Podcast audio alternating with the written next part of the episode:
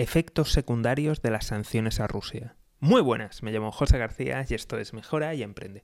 Hoy hablamos de los efectos secundarios de las sanciones a Rusia. Como siempre, si no quieres perderte nada, seguimiento, suscripción y lo más importante de todo es que te unas al escuadrón de notificaciones.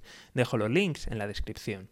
Pues veréis, una vez puestas las diferentes rondas de, sanciones, nos estamos encontrando con unos efectos secundarios muy, muy potentes en la economía rusa. Y es que veréis, ahora son las empresas las que están huyendo y saliendo corriendo del país. Es más, muchas de ellas están simple y llanamente dejando de operar, con lo cual han abandonado sus activos allí. Y esto nos da idea de la sensibilización a nivel internacional que está produciendo el conflicto. Visa y Mastercard han dejado de operar. Los sistemas de pago como Apple Pay, como Google Pay y como Samsung Pay han dejado de funcionar. Y esto es algo terrible y está afectando mucho la vida de los ciudadanos, que si ya se han visto afectados por SWIFT, ahora también se tienen que ver afectados por las empresas occidentales, más los problemas que están teniendo los bancos sancionados. Por otro lado, estos son noticias terribles para las principales fuentes de divisas, que son el gas y el petróleo, ya que estas industrias son muy intensivas en capital y muy dependientes de inversiones continuas y constantes.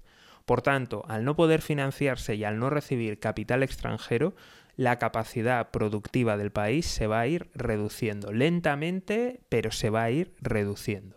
Otro efecto secundario que nos estamos encontrando en el mundo entero son problemas logísticos, ya que la imposibilidad de volar es decir, de que puedan volar aerolíneas rusas en muchos países de Unión Europea, Canadá, Estados Unidos y por reciprocidad que Rusia haga lo mismo con estos países hace que muchas mercaderías no puedan viajar fácilmente a través de, de, Asia, conectando Europa y Asia, ya que no pueden sobrevolar Rusia.